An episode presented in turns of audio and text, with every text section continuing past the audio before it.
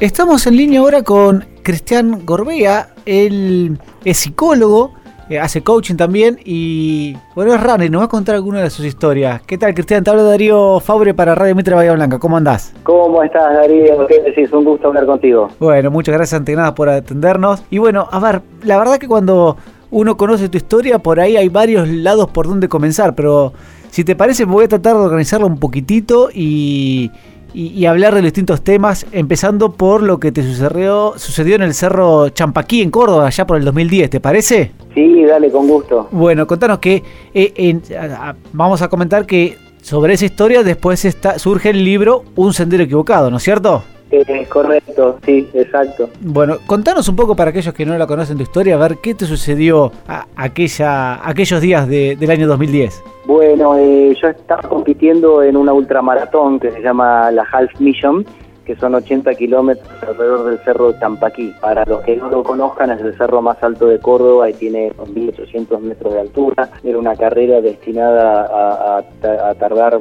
eh, menos de 24 horas y era la primera que hacía de ese tipo, la, hice con un amigo mío y salimos a las 12 del mediodía de la Plaza San Javier, subimos un desnivel muy, muy alto, eh, seguimos recorriendo senderos, caminos, cruzamos arroyos, un paisaje hermoso, un día lindísimo, se hizo de eh, llegamos a la cumbre, ahí me separé y, y empecé a bajar suelo este, hacia, hacia lo que era un sendero que se llama la Cuesta de las Cabras, que nos iba a dejar en la, en la llegada, faltaban 20 kilómetros, y yo estaba muy cansado, deshidratado, este, mal comido, mal dormido, y empecé a tomar una, una serie de malas decisiones en la bajada, este, estando solo y de noche, y me fui perdiendo, me, me extravié del sendero y en vez de subir sobre mis pasos y ver las marcas, este, seguí, seguí bajando, ¿no? Seguí bajando una noche muy oscura, sin luna, no se veía nada, y sabía que estaba metiendo la pata mal,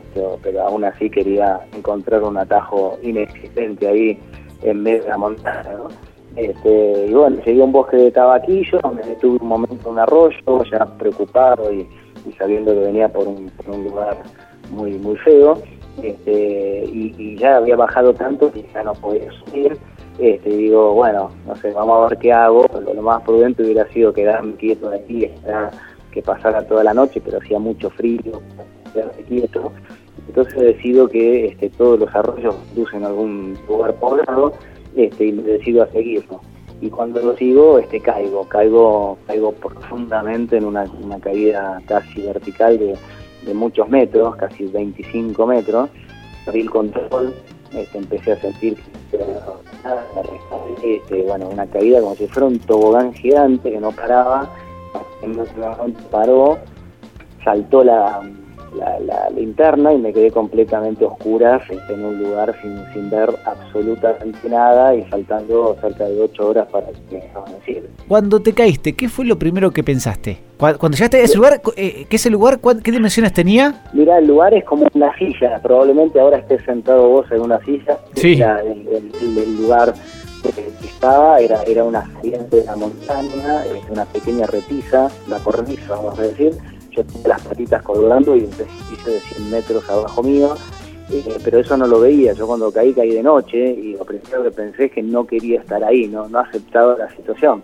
Me decía tendría que haber doblado antes, tendría que haber parado, tendría que haber hecho esto, lo otro, y, la verdad que era una dura mental, iba de un lado para el otro, este, tratando de ¿viste? zafar de la situación inevitable Ah, en un momento acepto, ¿viste? Acepto lo que me está pasando y yo digo, me pongo en supervivencia, ¿viste? Porque empecé a tomar buenas decisiones, abrigarme, sacar este, ropa seca de la mochila y bueno, y disponerme a quedarme quieto toda la noche. Vos pensás que, un poco lo que vos dijiste, nos adelantamos, estuviste 42 horas en una silla con 100 metros de, de un precipicio. Sí, sí, exactamente, suena increíble. Yo cuando vi la mañana eso me parecía increíble porque tenía dos sensaciones simultáneas, ¿viste? De, pánico de donde estaba y a la vez de alegría de donde estaba porque si no hubiera seguido derecho y me mataba, ¿no? Pero a la vez el pánico de estar colgando en un vacío y con nula posibilidad de salir, porque no podía salir para abajo, ni para arriba, ni para los costados, ¿no? Estaba atrapado. ¿Y, cómo hacías? Porque me imagino que, en esos momentos el tiempo eh, es eterno. Cada minuto decís, nada, no pasa más. ¿Cómo haces para...? para... Es, tal, cual, Darío. o sea, no pasa más. Es, mirar el reloj y que se quedó detenido, ¿viste? No, porque no hay no, hay mucho para hacer salvo esperar, ¿viste? Y entonces no, intenté después a la mañana moverme y ver si podía salir por un por un costadito, pero era imposible porque la trepada era era muy muy empinada y estaba mojada por el arroyo, con lo cual era encima bastante patinoso eh, y bueno, entonces no quedaba más que esperar, ¿viste? Yo tenía un silbato, tenía que me gritaba auxilio, este, por suerte tenía esa agua del arroyo que me, hidrataba eh, y tenía algo de comida de la carrera. ¿Cómo hacías para en esos momentos? Porque, a ver, además de una cuestión física, del frío, del hambre, si bien sé que, había llevado algo para comer, eh, el tema de la cabeza. ¿Cómo, cómo, lograbas, si es que lograbas de alguna forma, entrenar a tu cabeza en, esos momentos críticos para, para aguantar? Eh, mira, sí, yo creo que vamos entrenando todo el tiempo sin saberlo, ¿viste? Porque cuando estás en una situación límite es como que apelas a todos los recursos, memorias, conocimientos, como para ponerte en, una modalidad de, supervivencia, ¿no? Eh, yo me acordaba de, lo, de los sobrevivientes uruguayos en, la cordillera, ¿viste? El frío que habían pasado y lo comparaba con el frío que tenía y decía, bueno, este es menor, con lo cual voy a voy a zafar, digamos, voy a pasar la noche, me imaginaba situaciones que parecían eternas y, habían pasado también, entonces jugaba mentalmente con eso y claro que a veces me, caía el, los digamos, encima, ¿no? Este, pensando que no iba a salir, que no me iban a encontrar más, ¿no? Vos sabés que eh, de eso eh, también obviamente uno rememora el accidente de los Andes. Hemos hablado en este programa con alguno de los sobrevivientes del accidente de los Andes o con alguno de los mineros chilenos eh, y vos sabés que algo de lo que me sorprendió a mí es, después vamos a volver a la historia, pero te quiero sacar un segundo relacionado con lo mismo. Una de las cosas que más me, llamó la atención es que cuando yo le preguntaba qué es lo que de alguna forma es estar cara a cara con la muerte, qué es lo que te transforma para después, en, algunos casos, por ejemplo Pedro Algorta me decía, la verdad que yo creo que a, mí no me cambió nada la vida cuando yo esperaba que me dijera que ve la vida de otra perspectiva. ¿A vos eso te cambió en algo? ¿No te cambió? Después de eso sí, porque hubo varias decisiones que tomé en mi vida este, que en parte están basadas en eso, ¿no? Eh, cambio de trabajo, cambio de cierto estilo de vida. Eh, sí, yo te diría que, lo aprovechás en, el sentido de grandes decisiones, ¿viste? Y, en otras más chiquititas como eh, no, no, calentarte tanto por, por cosas que son bastante banales, digamos, ¿no? Y por ahí antes se te arruinaba el día por, una cosa que es menor, ¿no? Yo creo que es como compararlo contra contra algo que es tu propia muerte, ¿viste? O sea, se, rayó el auto, ¿qué es peor? ¿Es eso, viste? O, o caerte en un precipicio, ¿no? Entonces te da dimensión, me parece, todos los eventos que te van a pasar después, porque una vez que superaste eso, este, ya todo es relativo, viste, después. A mí me parece que eso es lo que nos cambia un poquito la vida, relativizar todos los eventos posteriores, ¿no? Sí. Y, volviendo al cerro, eh, ¿podías dormir? Eh, a ver, yo me imagino no poder dormir, eh, digamos, me muevo un poquitito y me caigo al barranco. ¿Y sí, no, no, no, podía dormir. No, la segunda noche dormité un poco porque ya estaba muy cansado este, y ahí soñaba que había gente al lado mío, ¿viste? gente que me estaba acompañando. Este, pero pero eran era no sé cuántos minutos, ¿viste? Era era un estado así como adormecido, pero no un sueño profundo, porque efectivamente tenía miedo de caerme. Claro. ¿Y cómo fue el tema del rescate? Y el rescate, a mí me encuentra Felipe, que es un perro. Yo estaba tocando el silbato y tenían dos vaquianos con un perro este, por el valle. Yo los, los vi a la distancia, pero pensé que era alucinación, pensé que estaba imaginándomelos. Este, y tocaba el silbato y después se encuentran que fue el perro el que levantó las orejas y miró para ese lado de la montaña y se dieron cuenta de que, yo estaba por ahí, ellos habían salido a buscarme. Así que yo, yo salí por un perro, salí por un perro y por dos desconocidos como este estos dos vaquianos que, subieron y llamaron a los rescatistas que metieron una soga y... Ahora te cambio un poco de, tema, Cristian, pero siempre volviendo a, las carreras y en algo que hiciste este año. Pero antes de comenzar eso, te pregunto, ¿cómo empezaste a correr? ¿De dónde surgió eso y por qué? yo tengo 57 años y empecé a correr a los 30 más o menos, porque recién había casado y, había empezado a engordar este, según recién casados, y tenía como 10 kilos de más y empecé una dieta y alguien me dijo que estaba bueno, pero pero que si corría era era ideal para mantener. Desde hace esa edad, hace veintipico de años, que, corro, te diría, casi todos los días. Se me hizo como una especie de disciplina, ¿viste? mental y física, este, que si no lo hago me parece que me falta algo. Seguro. Bueno, y, ahora con, esto de la carrera, este año, corregime si estoy equivocado, corriste en la Antártida. Este año corrí en la Antártida, sí, en enero, exactamente. ¿Cómo fue eso? Porque uno dice, a ver, estuviste a punto de morir, al, año siguiente volviste a correr la, carrera, la ultramaratón del cerro ahí en Córdoba, y, y en vez de decir, bueno, nada, la zafé de casualidad, nunca más hago esto, es como que redoblaste la apuesta. sí, es una manera de verlo, cierto. Lo, que pasa es que la montaña y las aventuras y la carrera me, fascinan, ¿viste? Es algo que, que, no sé, lo llevo en, las entrañas, ¿viste? Y, efectivamente el año siguiente la corrí con, con muchas más precauciones, digamos, ¿no? entre ellas que corrí con el bombero que me rescató este, y, con gran cuidado, sobre todo en el momento en que me perdí, que, me extravié, este, y ahí miré el lugar en donde más a ver algo, este, bueno, agradecí este, poder seguir corriendo y poder seguir con la pasión, ¿no? Y sobre todo agradecí a mi familia que, que le dio los permisos para seguir, ¿no? Porque ha sido bastante difícil. No, es poca cosa. Y, a ver, ahora vamos, perdóname que vaya y vuelva, pero a veces eh, mientras vas hablando me van surgiendo preguntas y me parece que está bueno que, te, las, te las haga. Eh, cuando dijiste que, que, te empezaste a perder, eh, dijiste que fue una decisión y otra y otra y otra. Y, vos sabés que ah, eso pasa generalmente y en todos los aspectos de la vida. Que, los grandes errores que cometemos no es una decisión sola que, termina siendo catastrófica, sino es una serie de decisiones que cuando uno se quiere dar cuenta está en la repisa, como vos dijiste, ahí en, ese lugarcito con, 100 metros de, precipicio abajo. Em, viendo para atrás, eh, e, esas pequeñas decisiones, eh, ¿cuándo vos pensás que llega un momento que es riesgo moderado o cuando vos después, en retrospectiva, decís, esto fue tosudez? Hasta acá yo decía, bueno, veo el atajo y de acá ya fui mm, cabeza dura y seguí de largo. Sí, mira, eh, la actividad, la actividad que yo hago es viejo, digamos, este, porque estás en la montaña, me pasó de estar con, con 15 grados de temperatura bajo cero, con viento, con lluvia, con granito. Es una actividad de riesgo, ¿no? Pero como decís vos, hasta cierto punto es un riesgo calculado y ya te, te la estás jugando. Es una actividad que también estás muchas veces ahí como en el límite, ¿viste? En el borde. En el caso particular del Champa en 2010, claramente en una bajada de noche, al dejar de las marcas, yo tendría que haber subido. Ese fue como la alarma, viste, que, que no se encendió correctamente y yo seguí bajando porque la quería terminar. Pero vos en una montaña de noche, cuando no ves marcas, y bueno, tenés, tenés que subir hasta, hasta ver la última marca y ahí reorientarte. E, eso bueno lo que vos decís, las alarmas que, que, a diario no vemos en nuestras vidas y que uno las deja pasar y después se encuentra con, con situaciones eh, límites. Quizás no eh, en un precipicio, pero sí en situaciones límites en nuestra vida cotidiana. Sí, es así, sí, lo que me pasó a mí es muy gráfico desde el punto de vista visual, ¿viste? Pero a todos nos pasa, ¿viste? Usas un semáforo en rojo, este, o te mandas una macana que sabes que te lo estás haciendo, pero es medio inconsciente.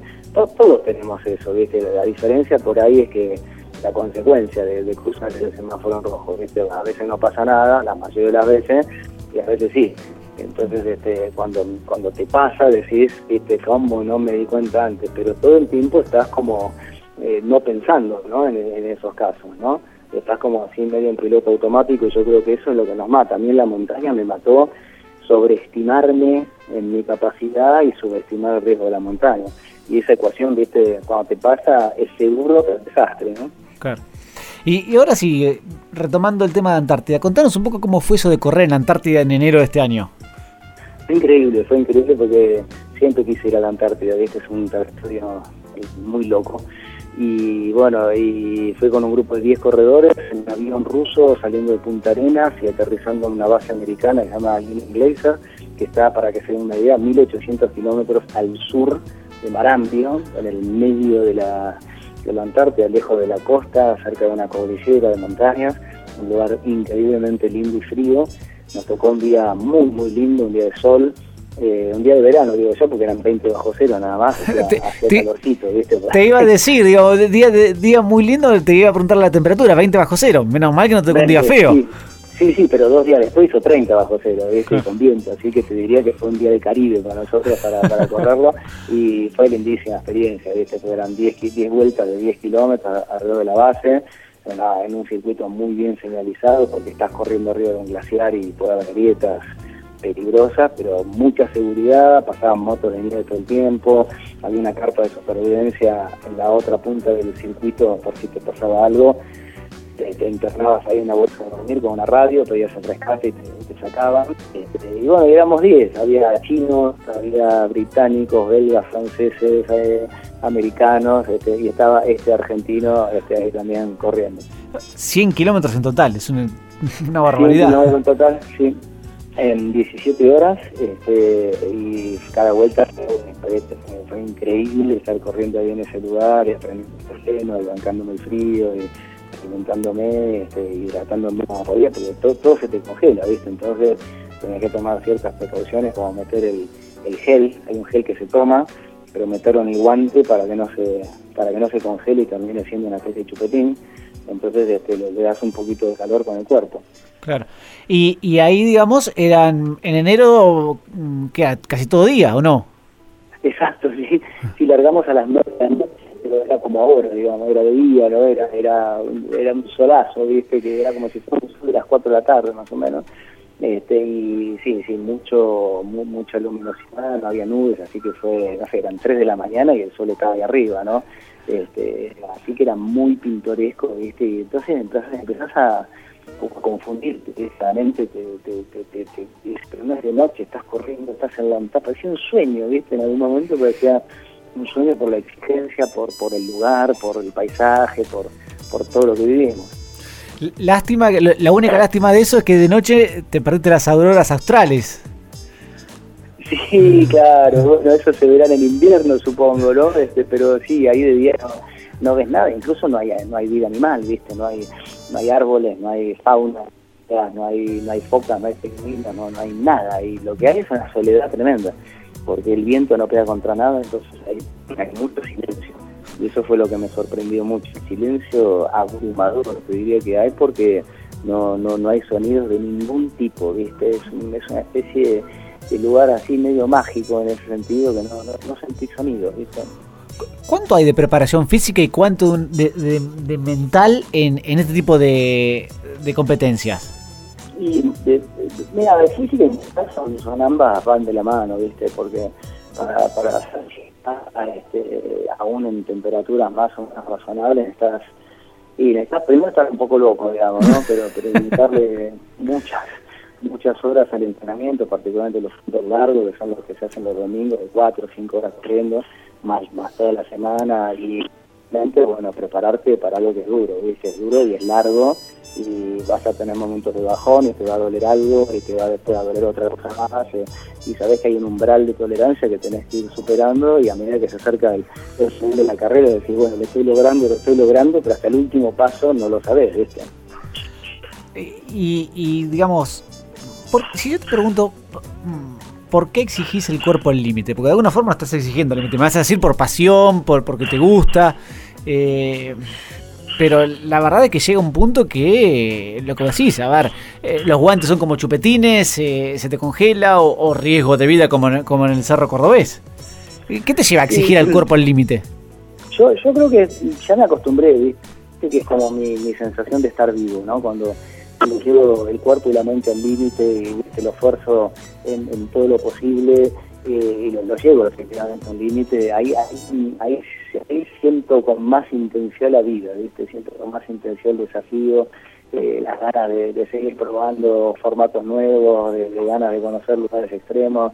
Este, y sobre todo, ¿sabes qué? De contar buenas historias, porque después de esto este, siempre te, te, pasa que volvés como más enriquecido en tu, en tu espíritu, ¿viste? Y, y te diría que hay, hay, hay un tema como de, expandir un poco los límites, ¿no? Uno dice, no, frío, 100 kilómetros, la Antártida, qué yo, este, y después te lo propones, te entrenás, este, digamos, te sacrificás, entre comillas, y lo haces, y es un, es un lindo es un lindo reto, ¿viste? Es, un, para el que le gusta desde ya, ¿no? Porque hay otro que le gusta el ajedrez, le gusta el gol, le gusta pescar. Y... principal creo yo es que hagas lo que te gusta y bien intensamente. ¿Y tenés algún otro desafío en mente? Porque va a ser difícil superar el de la Antártida. tengo otro, tengo otro en mente. En, abril del año que viene me voy a, a, correr una, una maratón ahí en la, en la, en la otra punta del, del lobo terráqueo. ¿A, dónde es? ¿Me dijiste? el Polo Norte. Ah, el Polo Norte. Y, y, más difícil porque ahí no hay tierra firme. Exacto, ahí no, ahí no hay tierra firme. Varios amigos míos me dicen que ahí ya confirmo que soy bipolar. ¿viste? Eh, es efectivamente es una capa de 2 metros de hielo suspendida arriba de un océano de 3.000 metros de profundidad, este, donde hay una muy impresionante y donde corres literalmente en el polo norte, arriba, arriba del globo terráqueo. Bueno, Cristian, te agradezco justamente por estas, como vos dijiste, estas historias que, nos trajiste y ya vamos a estar hablando de vuelta cuando, cuando hagas la carrera de Polo Norte. Con gusto, con, con muchísimo y después este te, quiero mandar el libro, un libro equivocado, así este, lo, lo, tenés y lo, y lo podés leer. Bueno, te agradezco muchísimo. Estamos en contacto, Cristian. Abrazo grande. Un abrazo grande. Chao, chao.